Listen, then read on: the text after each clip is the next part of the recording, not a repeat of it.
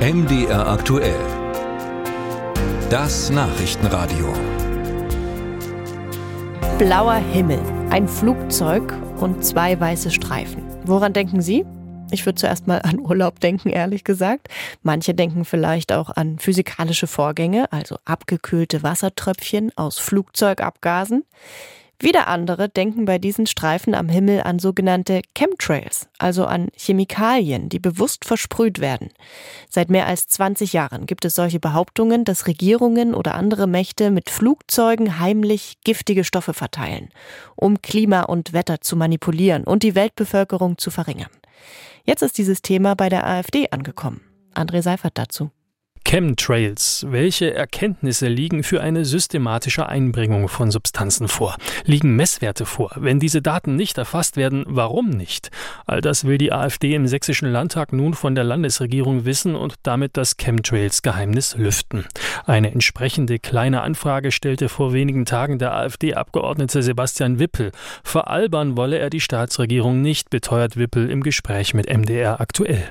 Das ist absurd. Selbstverständlich ist so eine Frage ernst gemeint, weil ich die äh, Sorgen der Leute durch auch ernst nehme. Laut Wippel habe eine wachsende Anzahl von Bürgern des Öfteren Flugbewegungen festgestellt, die nach deren Auffassung mit einer zielgerichteten Einbringung von Chemikalien in die Atmosphäre begründet seien und damit Zielsetzungen wie die Bevölkerungsreduktion verfolgt würden, so schreibt der AfD-Abgeordnete in seiner Anfrage.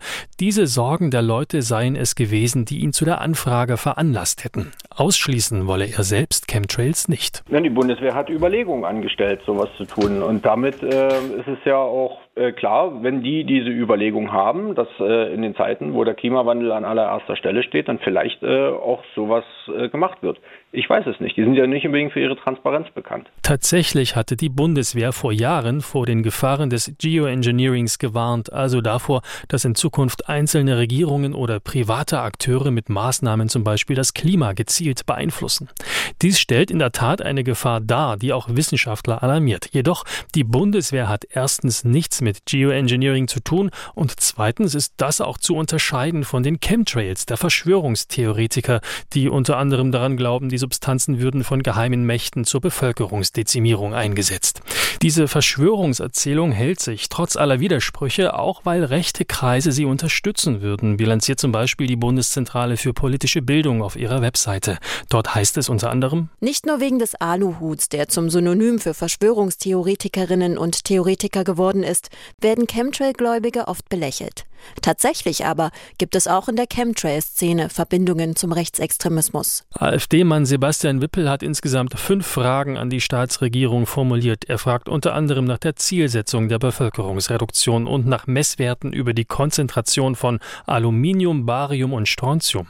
Viele machen sich inzwischen darüber lustig, unter anderem auf Twitter. Dort schreiben einige Nutzer Kein Witz. Die Aluhut-Nazis der AfD haben im sächsischen Landtag jetzt eine kleine Anfrage gestellt.